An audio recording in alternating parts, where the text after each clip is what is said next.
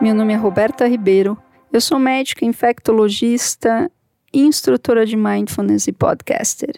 E este aqui é mais uma pílula sobre solidariedade e imersão em tempos de surto. Hoje, 25 de março de 2020, em São Paulo estamos no nosso segundo dia de quarentena. E o mundo continua reportando casos de coronavírus. São mais de 460 mil casos de pessoas infectadas, mais de 20 mil mortes. Os Estados Unidos continuam reportando mais de 10 mil casos diariamente. A Itália começa a baixar, mas ainda estamos incertos de que eles estão realmente baixando essa curva. Eles estão mais ou menos estacionados. E o Brasil continua aumentando a sua curva ainda de forma não tão intensa como nos outros países, como na Europa ou como nos Estados Unidos. Quem está muito sofrendo também é a Espanha, reportando muitos casos, não tantos quanto os Estados Unidos, mas muitas mortes. Já morreram mais de 3.000 e 400 pessoas na Espanha. Em São Paulo, nós estamos vendo o maior número de casos e também o maior número de mortes. Afinal, provavelmente o coronavírus entrou por São Paulo, a gente reportou o primeiro caso e a gente aqui em São Paulo seremos os mais atingidos, com certeza. Muitos viajantes, aeroportos internacionais, enfim, temos todo o solo para que o coronavírus emerja fortemente nessa cidade. E ontem tivemos um pronunciamento do nosso senhor presidente Bolsonaro, que de uma certa forma dividiu o país, o que a gente também está vendo nos Estados Unidos. Os Estados Unidos também estão com o mesmo alinhamento de manter o mercado e deixar acontecer uma imunidade rebanho, cuidar só daqueles que são grupos de risco. Eu não estou aqui para dizer quem está certo, quem está errado. É, eu estou aqui para solicitar que a gente tenha paciência, calma e oferecer ferramentas para que a gente possa estar ancorado em nossos pés e focados, com a nossa atenção focada, para que a gente não se perca nesse mundo de informações e de controvérsias que existem no entorno do coronavírus. Porque essa pandemia, ela é nova.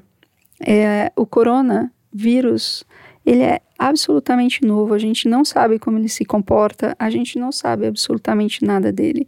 Não existe vacina, não existe cura, existem experimentos, existem possibilidades, existem nortes que a gente pode seguir experimentando, vendo o que é que pode dar certo e o que não.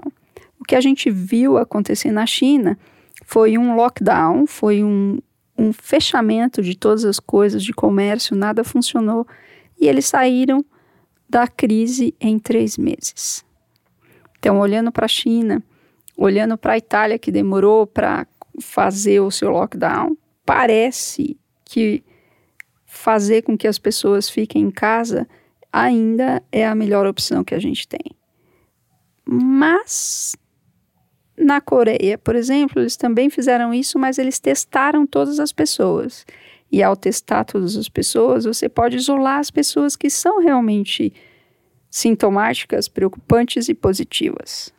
Então, existem controvérsias na literatura, a gente não sabe nada, e assim como na vida, no coronavírus a gente vai entender muita coisa só depois. Eu falei para um amigo ontem que quem vai entender isso são os milênios quando tiverem seus filhos. A gente está passando pelo momento e construindo a história e nos guiando cegamente, porque por mais que a gente tenha evidências científicas, estudos, a gente realmente está trocando a roda do avião enquanto ele está decolando. Ou seja, tentando aprender as melhores práticas e instituir as melhores práticas à medida em que a gente está vivendo o caos.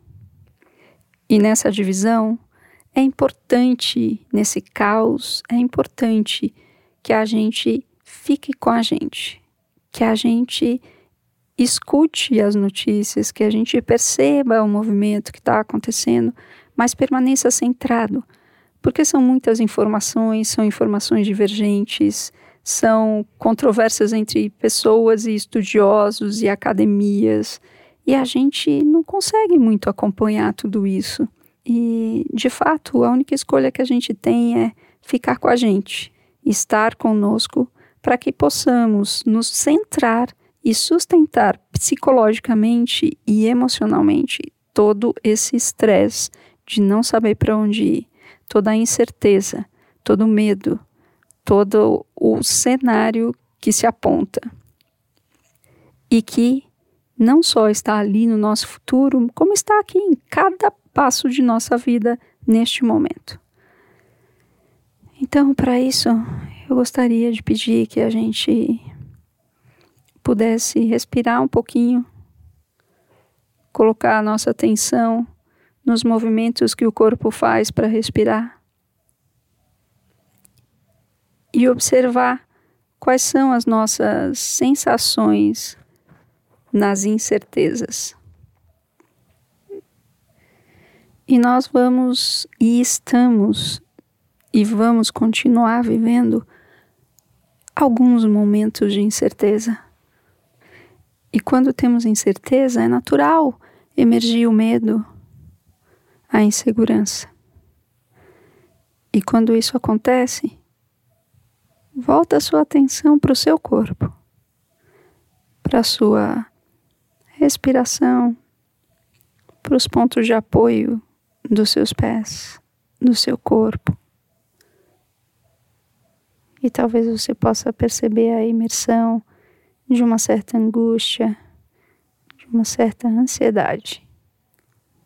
Não julgue e nem se apegue a ela tentando deixar que fazer com que ela vá embora. Ansiedade, medo, insegurança são absolutamente naturais no momento que a gente está vivendo. E a gente não precisa estar bem ou inseguro. Nós podemos estar bem e inseguros. Esse é o nosso desafio. Muito obrigada por sua prática, por sua atenção. Que estejamos todos seguros e saudáveis. E espero vocês amanhã. Uma boa noite.